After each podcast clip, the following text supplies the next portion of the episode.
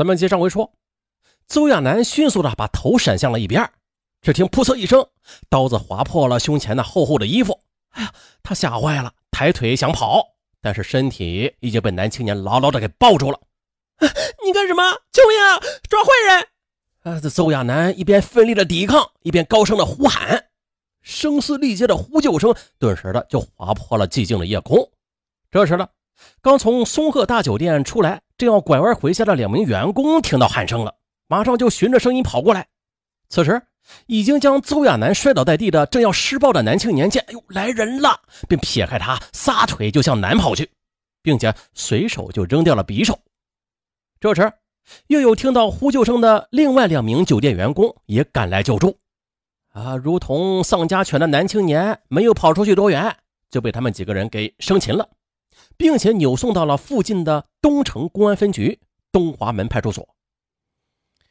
经过公安机关的初步审查，男青年叫绿连生，三十七岁，北京铁路分局内燃机务段工人，家住东城区西曹胡同十三号。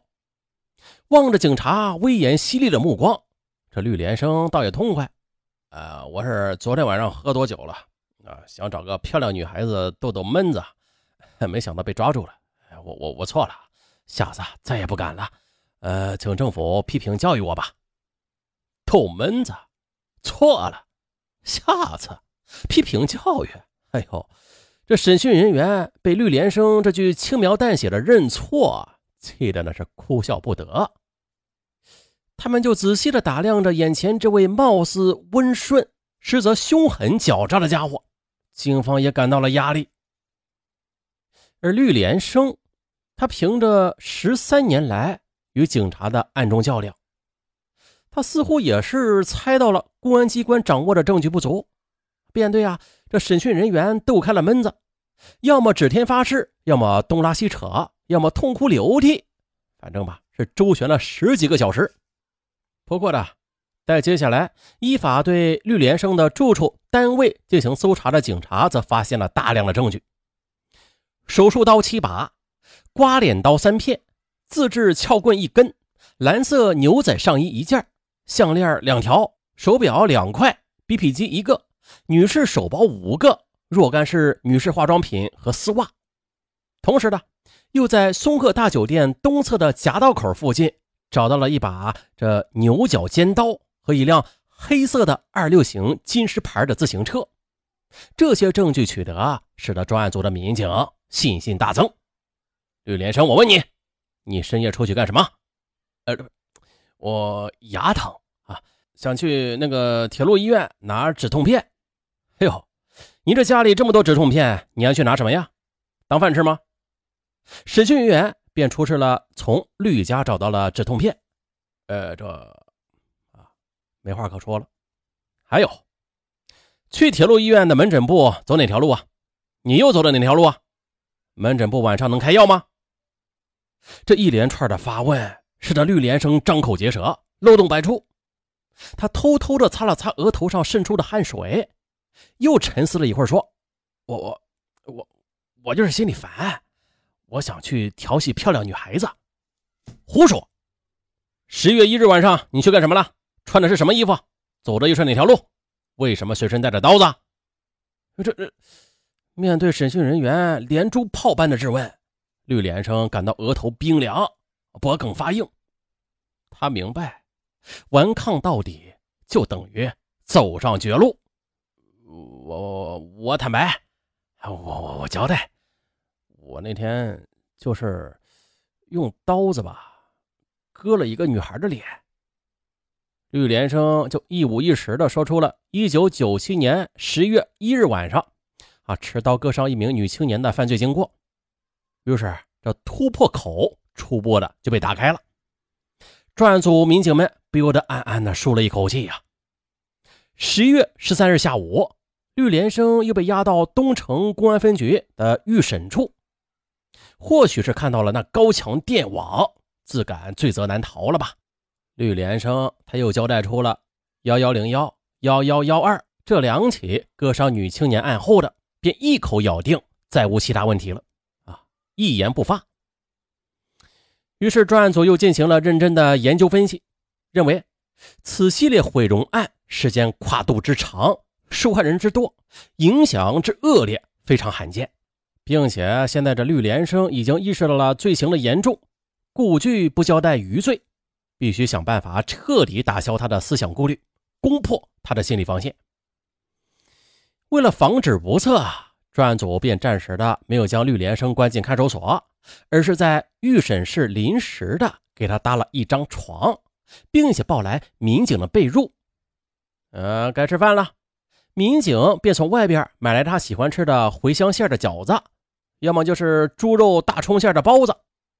又担心家属遭人报复，民警们也就耐心的做通其所在居委会和周围邻居的思想工作，并且通过关系。将他女儿转到了另外一所学校就读。或许是民警的真诚感动了他吧，或许是绿连生的良心有所发现，他终于是坦白了：我犯了这么大的罪，政府不但不歧视我，反倒拿我当人看。那我再不交代的话，我就真不是人了。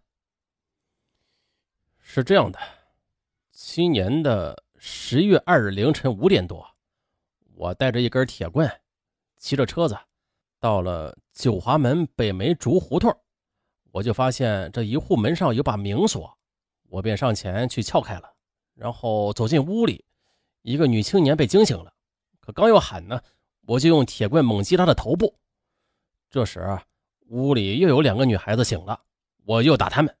并且对其中一个吓得躲在墙角里的年龄较小的女孩强行的猥琐，之后呢我又抢走了屋内的八条香烟以及人民币二百多元。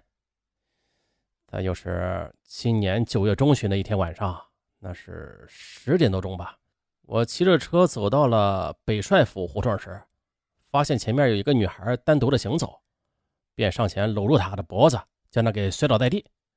他刚要喊呢，我便从地上抓了一把石头塞进他嘴里，接着我又连打带踢的强行猥亵了他，然后又抢走了他的黑色挎包，里面有一台数字 BP 机和二百多元的人民币。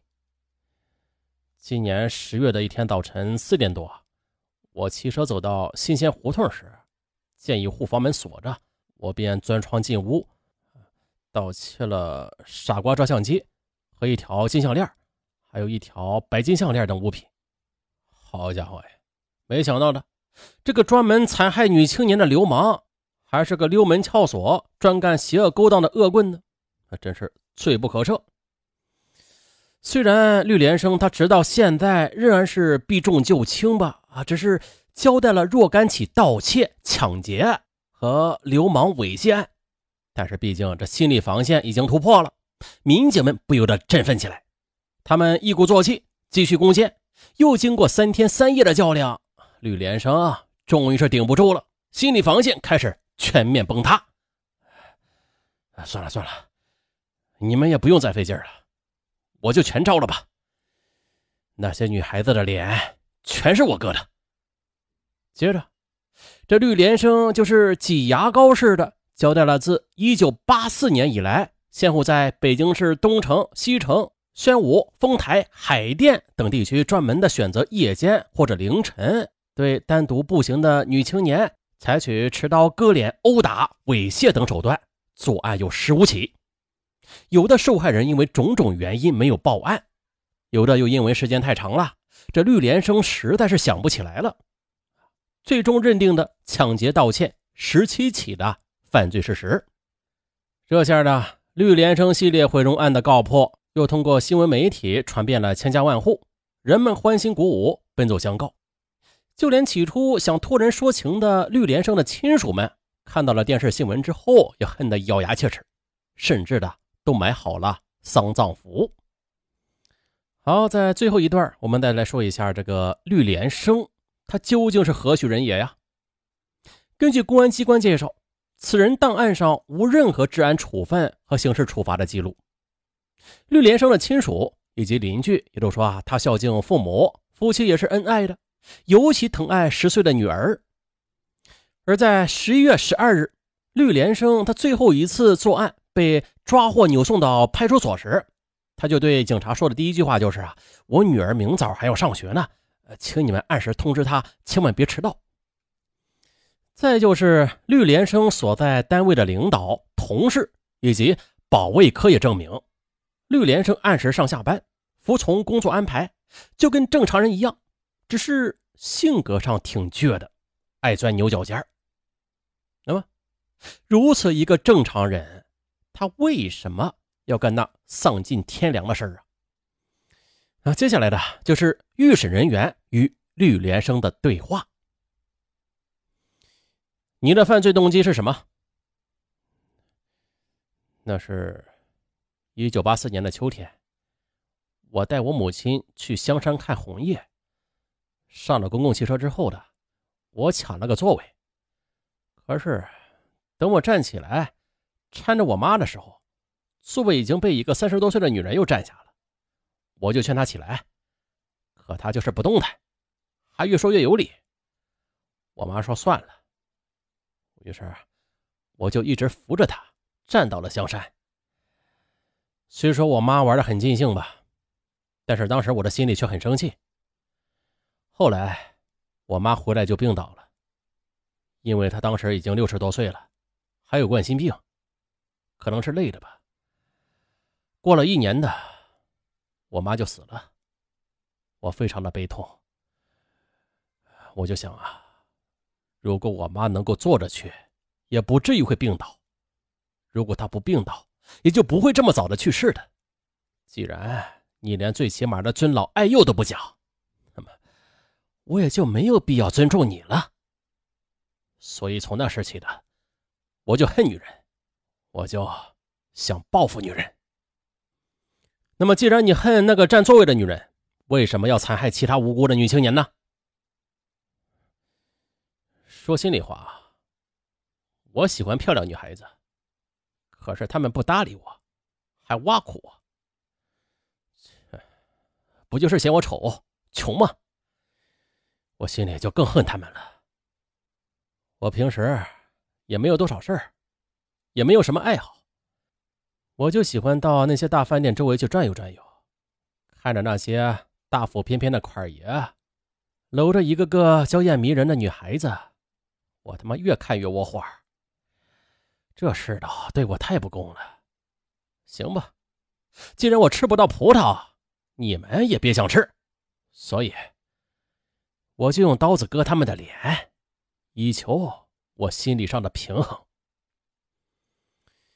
你从一九八四年开始作案，到一九九七年被抓，中间为什么有两次突然消失啊？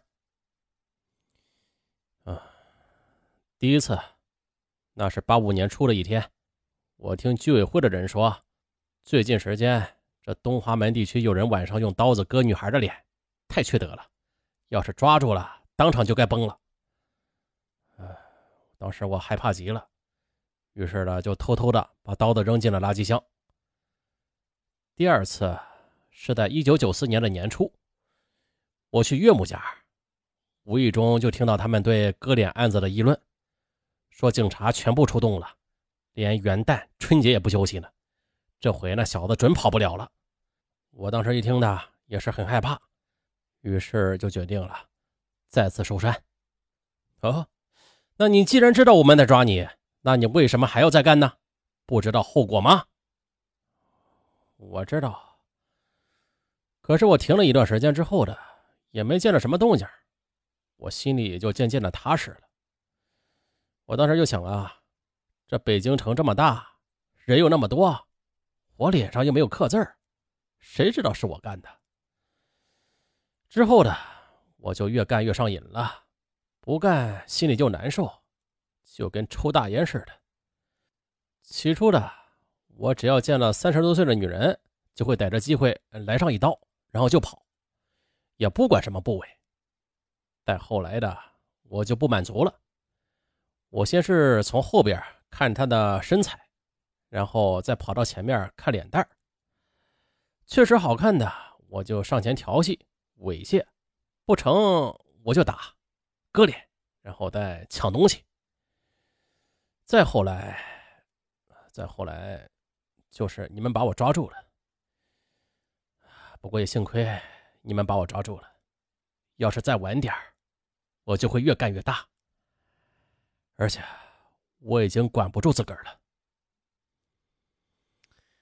啊，难道这绿莲生，他真的是仅仅因为失去了一个座位，就疯狂的残害无辜女青年吗？这古希腊有位预言大师伊索，他就说了：天生要做坏事的人，如果找不到漂亮的借口，就会明目张胆的去作恶。